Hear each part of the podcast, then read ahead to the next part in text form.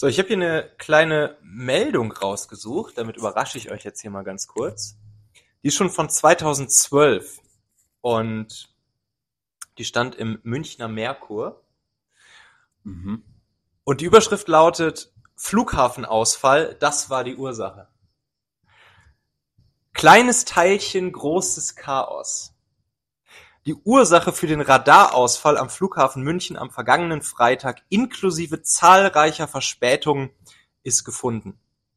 Und dann schreiben sie hier weiter, der Ausfall des Radarsystems am Flughafen München vom vergangenen Freitag ist wohl auf ein kaputtes Computerteil zurückzuführen.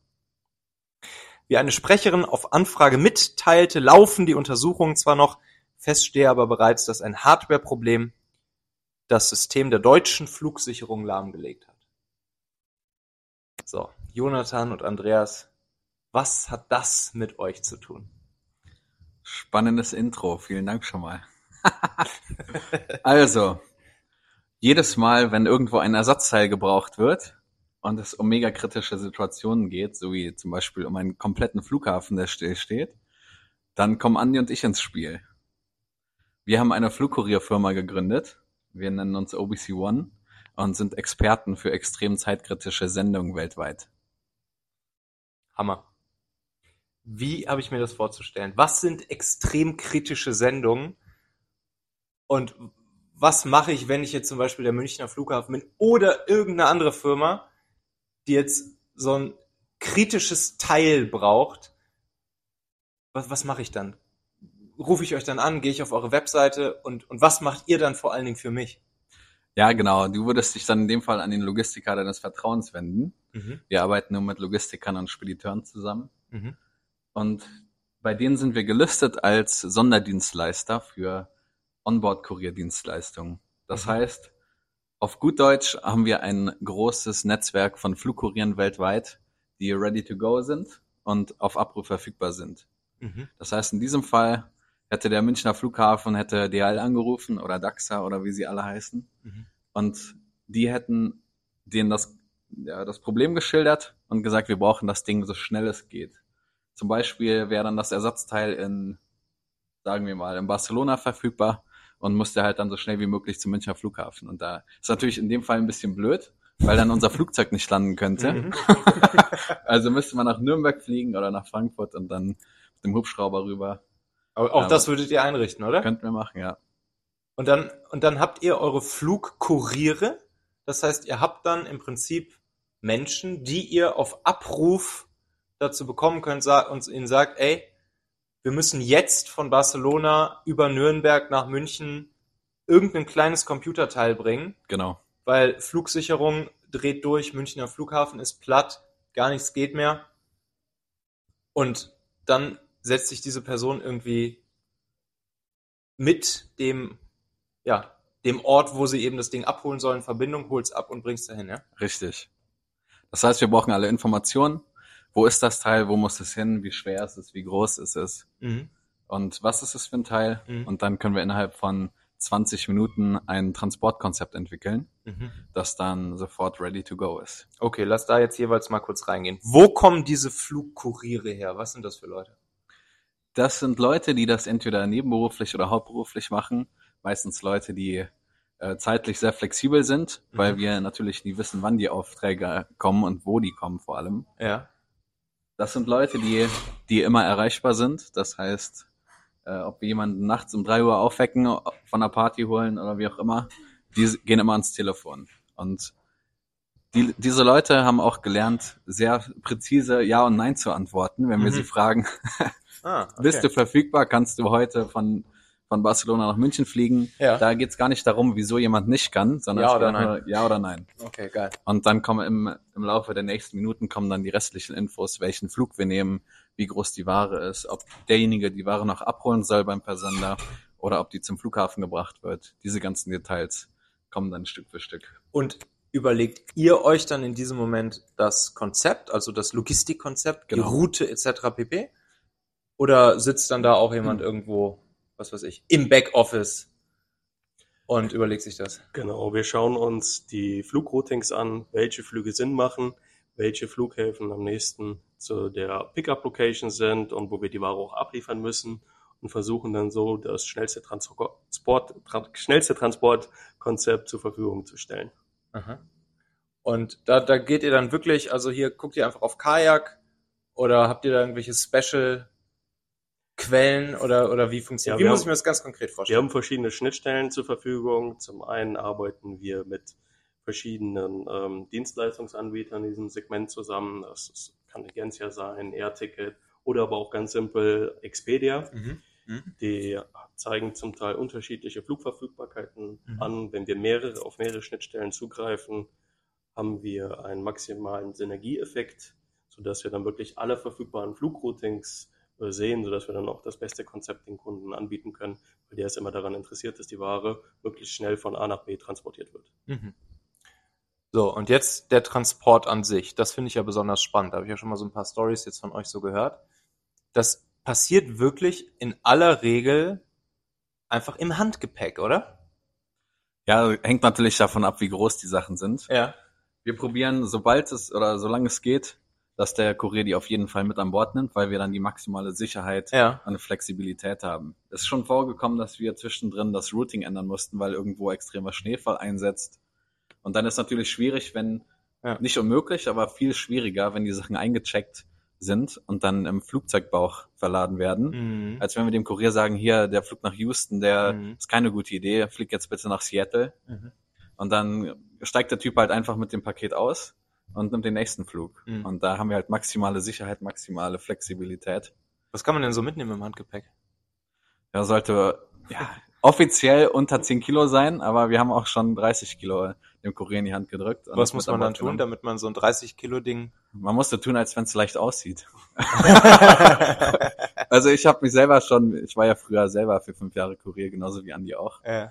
Ich habe da schon oft so Moves gebracht, dann so mit dem mit dem 30 Kilo Ah. Paket so mit der einen Hand so hier und das hier würde ich gerne an Bord Ah. nehmen und dann so hoch gezeigt. Ach ja, das sieht klein aus, passt, aber manchmal ist das halt voller Schraubenteile Krass. und man unterschätzt dann, wie schwer so ein Ding ist. ja, ja, krass. Aber das ist äh, natürlich immer die die Prio eins, dass die Sachen mit an Bord genommen Mhm. werden.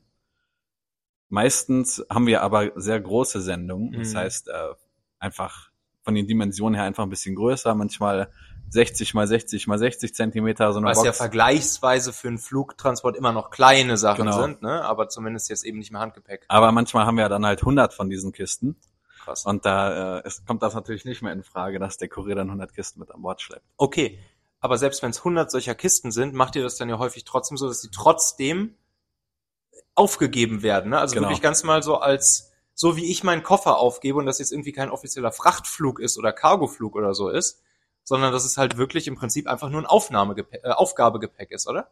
Genau, das wird ganz normal aufgegeben. Wenn man das als Fracht aufgeben würde, dann würde das Ganze noch deutlich länger brauchen. Der Kurier kann das ja das Gepäck sofort vom Gepäckband entnehmen Mhm. und dann je nach Zielland entsprechend die Zollabfertigung durchführen. Mhm. Und dann ist er direkt ready to go, kann die Ware unserem Fahrer übergeben oder fährt dann selber mit der Ware mit einem Mietwagen oder Mietvan Mhm. dann direkt zum Zustellort. Mhm. Äh, Erzählt mal ein bisschen aus dem, aus dem Nähkästchen. Was sind so Aufträge, die ihr jetzt vielleicht so, weiß ich nicht, in den letzten Monaten oder so gemacht habt? Irgendwelche kuriosen Sachen, die ihr transportiert habt? Irgendwelche dringenden Fälle, wo ihr geholfen habt? Was waren so, so, so Geschichten, die sich einfach lohnen zu erzählen?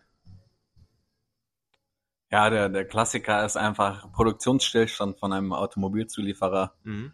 Die Teile sind nur in Mexiko oder in den USA verfügbar und müssen so schnell wie es geht nach, nach Osteuropa zum Beispiel. Das Mhm. kommt relativ häufig vor. Mhm. Und es ist halt oft kurios, weil manchmal, äh, weil viele, so viele Leute in der Kette involviert sind, kommt es manchmal dazu, dass wir bis kurz vor Handover am Airport nicht genau wissen, wie viele Kisten es jetzt wirklich Hm. sind. und das macht natürlich auch die, die Angebotsstruktur ein bisschen schwieriger, weil Mhm. wir ja einen Preis anbieten, Ah, okay. inklusive Übergepäck und so. Der ist dann natürlich an gewisse Variablen gebunden und es Mhm. macht natürlich einen riesen Unterschied, ob man jetzt 200 Kilo Übergepäck hat oder 800. Verstehe. Und da, das liegt halt an, in der Natur der Sache, dass die Sachen so schnell abgeholt werden müssen und alles so schnell vonstatten geht, dass es manchmal einfach nicht möglich ist, von den Personen oder von dem Fahrer, der dann ja am Steuer sitzt, einfach die in, einfache Info zu bekommen, wie Mhm. viel Kisten er jetzt verladen hat. Mhm. Und dann kursieren manchmal äh, andere, ich will nicht sagen Gerüchte, aber einfach andere Infos, weil der, der Empfänger, der hat eine gewisse Anzahl an Ware bestellt. Mhm. Der, der Versender sagt aber, nee, wir schicken direkt das von morgen auch noch mit. Ja. Das ist jetzt auch schon fertig geworden, weil Ja. oft werden die Sachen just in time produziert Ja. und dann direkt, wie bei einer Luftbrücke, dann direkt äh, verschifft. Und der, deswegen sind wir manchmal nachher einfach die, die dann äh, Ordnung in die Sache bringen und dann Mhm. allen Beteiligten sagen, wie viele Kisten das jetzt wirklich sind. Wir haben dann ordentliche Fotos von den Dokumenten und so, aber das ist halt echt eine Spezialität hier in dem Mhm. Business, Mhm. dass da äh, sehr viele Infos dann fehlen. Häufig sind die Sachen ja aber wahrscheinlich insgesamt einfach so schwer, dass sie eh der einzelne Kurier gar nicht tragen könnte, oder? Also sie werden dann, Nee, die, die sind immer, immer tragbar, Ja. weil die maximal 32 Kilo pro Kiste haben dürfen. aber es können doch dann Das- viele von diesen Kisten sein, oder? Richtig. Und muss dann auch der, der eine Kurier, weiß ich nicht, wenn es jetzt 20 solcher Kisten sind, dann schleppt er die 20 Kisten. Es gibt ja zum Glück Gepäckwägen oder Ja. extra Personal, die dann vor Ort helfen. Ja. Und manchmal haben wir auch Kundenanfragen, wo der Kunde extra mehrere Kuriere bestellt, einfach um Mhm. die, um die, um die Sache noch sicherer zu machen. Mhm.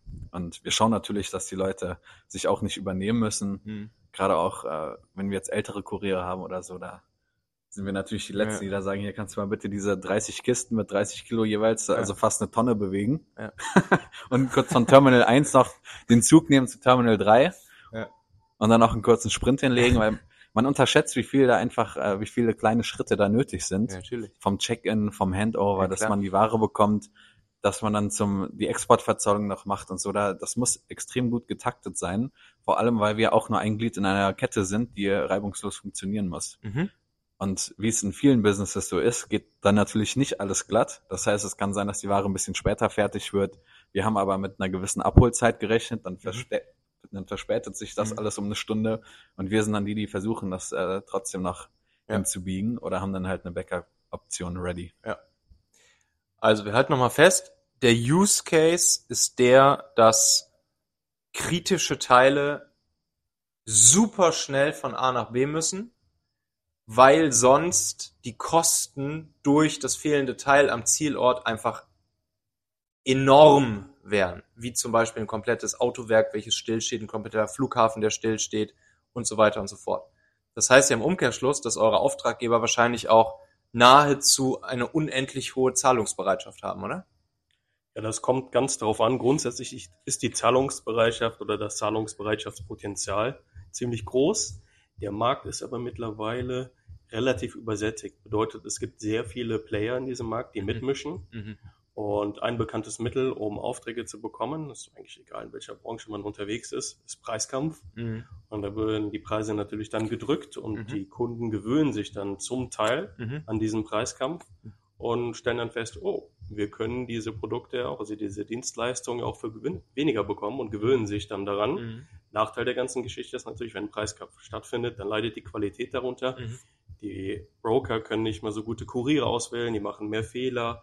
Ähm, Die Mitarbeiter bei den Brokern sind vielleicht nicht so gut, haben nicht mehr so viel Expertise. Mhm. Und dann wechseln einige der Kunden wieder zu den höherpreisigen Anbietern, weil sie wissen, okay, ich will auf jeden Fall meine Ware von A nach B safe so schnell wie möglich bekommen Mhm. und dann zahle ich auch lieber etwas mehr. Weil ansonsten äh, haben wir Pro ähm, Produktionsstoppkosten von mehreren hunderttausend oder Millionen Euro und das möchte man natürlich dann vermeiden. Ja, okay, alles klar. Nice. Jetzt sind wir im strategischen und im Marketing drin.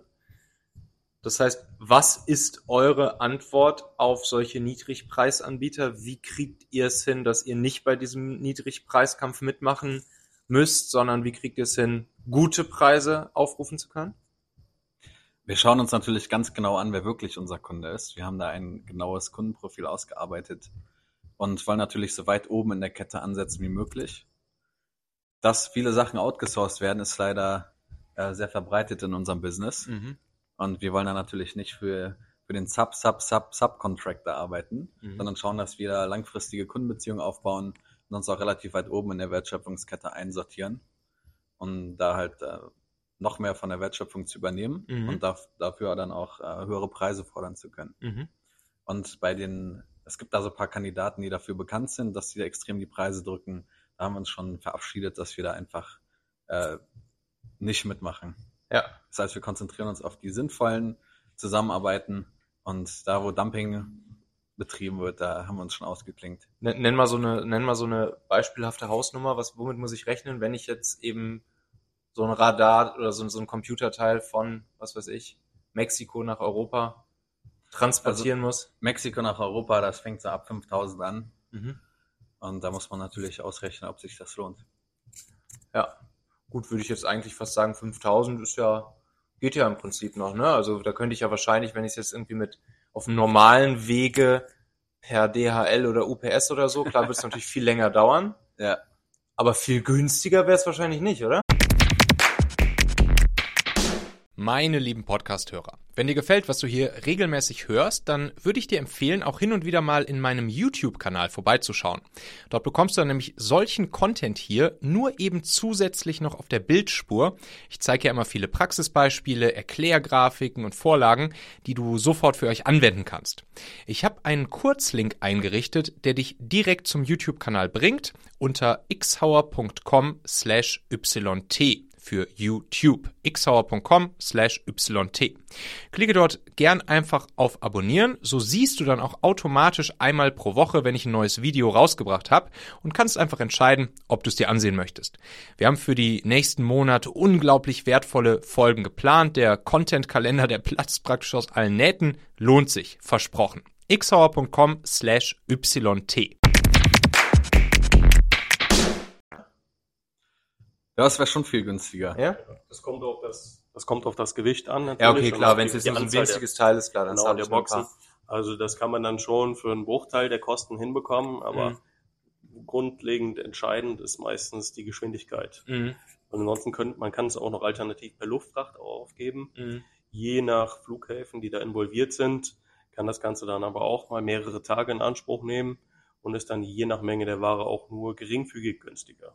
Das Mhm. hängt immer vom Individualfall ab und vom Bedürfnis des Kunden. Wir haben uns darauf spezialisiert, mit den Kunden besonders eng zusammenzuarbeiten, zu schauen, Mhm. hey, was braucht ihr? Was ist euch wichtig? Und dann kommen wir denen in diesen Bereichen auch entgegen, beziehungsweise wollen halt dann auch möglichst hohe Qualität liefern, wo wir auch die möglichen Ausfallpotenziale reduzieren können gegenüber Mhm. der Konkurrenz.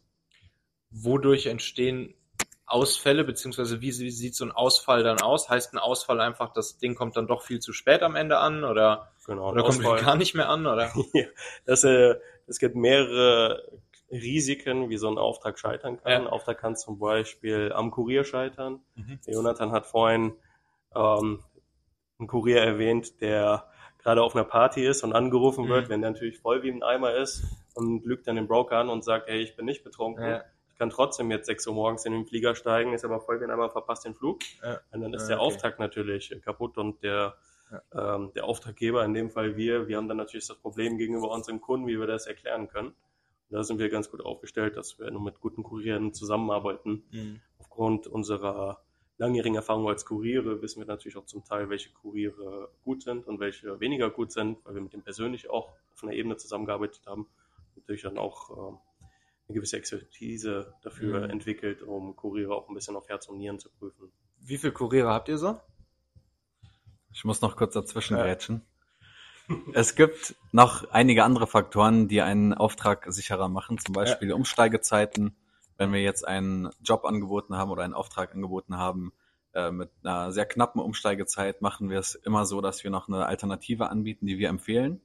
Es gibt ähm, meistens, bei den meisten Destinations gibt es immer eine super schnelle, aber auch riskante Mhm. Variante und Mhm. wir schauen halt immer, dass wir erstmal die Airports empfehlen, die, die weniger Risiko in sich tragen. Ah, Zum okay. Beispiel Amsterdam oder, oder Paris ist halt dafür bekannt. Das nennen wir auch spaßhaft manchmal das Bermuda-Dreieck der OBC-Szene, weil da schon so manche Sendung verloren gegangen Echt, weil die einfach so riesig dann sind, oder Ja, was? teilweise 30, 40 Prozent damals, als wir selber noch Kuriere waren. Deswegen machen wir da einen weiten Bogen drum und wenn wir es irgendwie vermeiden können, dann Ha, fliegen wir nicht über diese Airports. okay. Das heißt, da gibt's, da gibt's Potenzial. Dann sind Andi und ich auch schon so aufgewachsen in, in dem Kuriergeschäft, dass wir immer um drei Ecken denken. Das heißt, wir haben so viel Erfahrung gemacht damals, wie Aufträge scheitern können, da wo wir noch für andere Auftraggeber unterwegs waren selber, dass wir da einfach um viele Ecken denken können und ganz viele Probleme erst gar nicht auftreten Mhm. und wir immer schon Backup-Optionen ready haben und meistens auch da ähm, super gut aufgestellt sind. Mhm.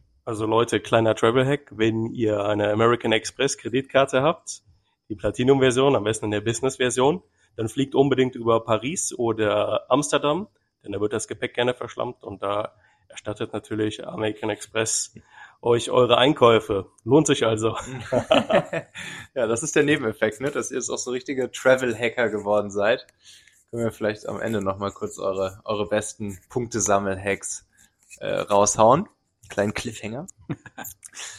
ähm, alright, ja, ihr habt schon angedeutet, ne? Ihr habt das einfach selbst jahrelang als, als Kuriere gemacht, ne? Und so seid ihr da reingerutscht in die ganze Nummer.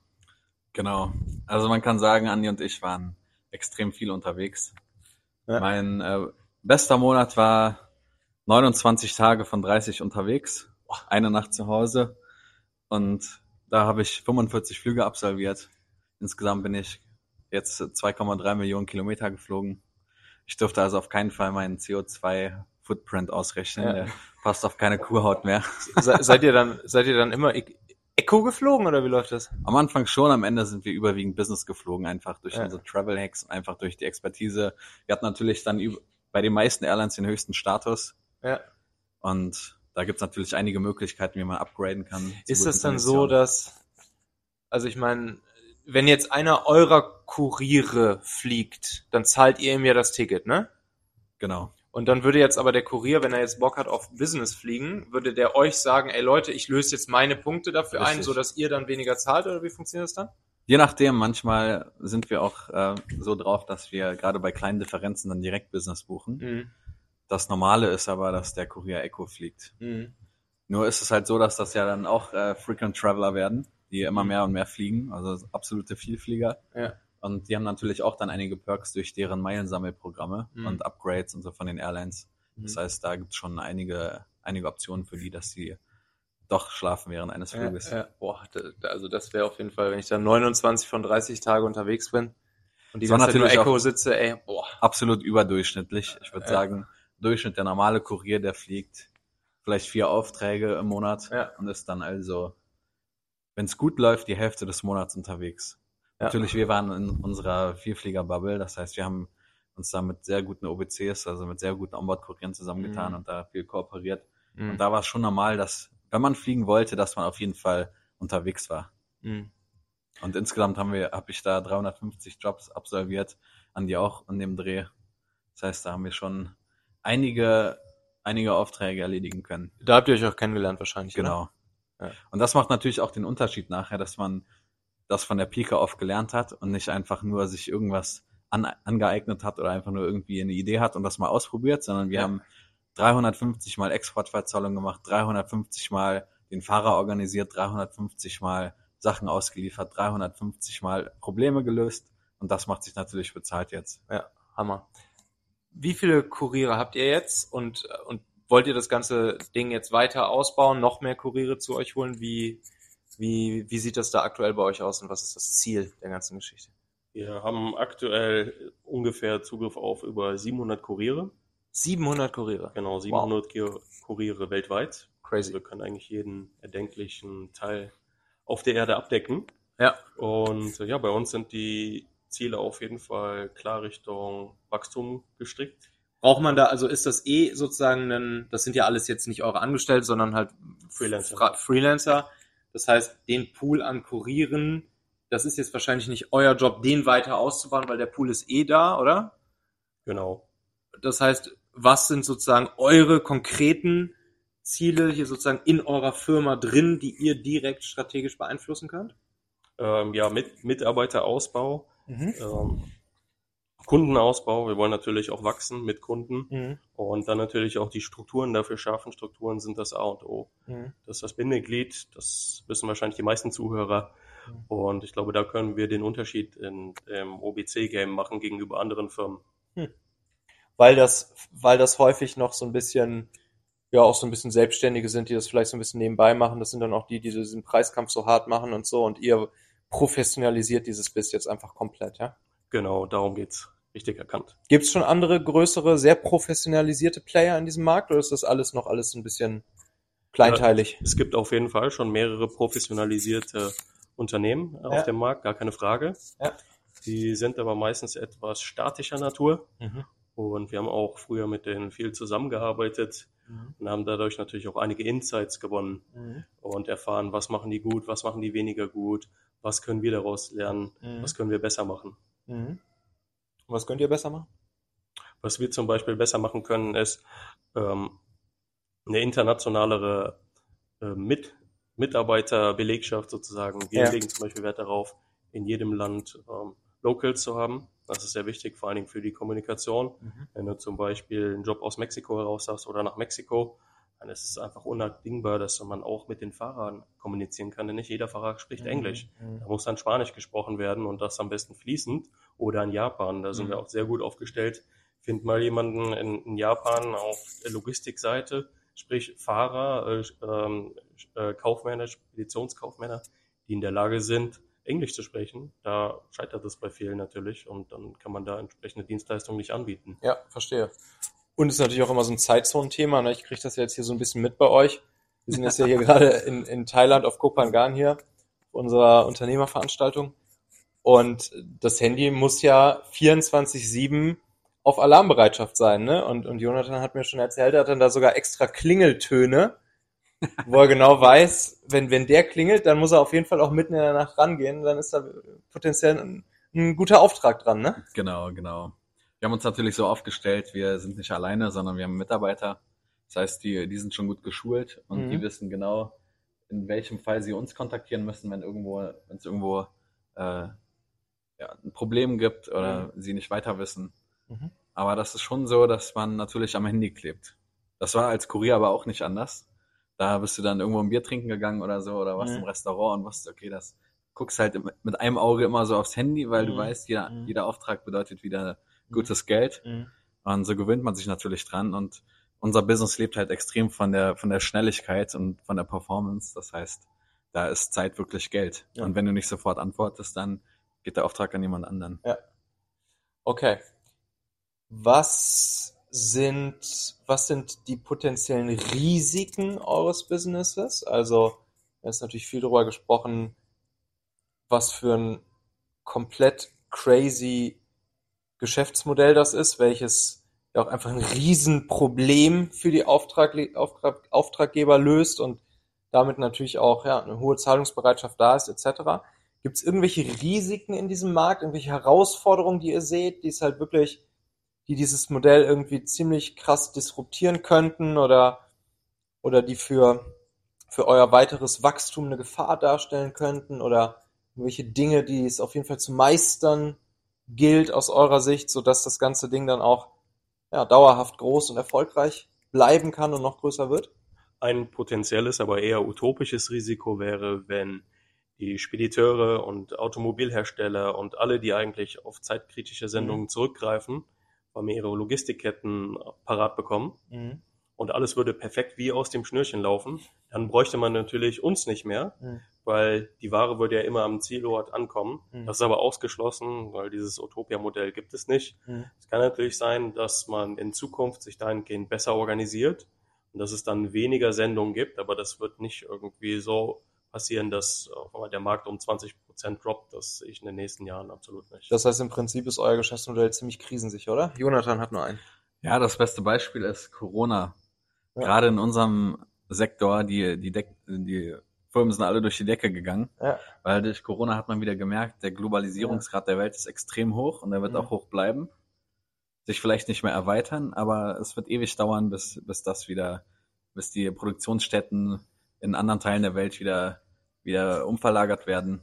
Und das hat auf jeden Fall gezeigt, wenn irgendwo was schief läuft, und es wird sehr viel weiter schief laufen, dann ist Onboard-Kurier immer noch die sicherste Lösung. Ja. Und selbst wenn die Supply Chains alle sehr ver- zuverlässig laufen würden, haben wir trotzdem die Erfahrung gemacht, dass es immer noch Kunden gibt, die sagen, hier, unsere Ware ist uns so wertvoll und das muss auf jeden Fall ankommen, irgendwelche Prototypen zum Beispiel, Ja. wo horrende Summen in Forschung und Entwicklung investiert wurden.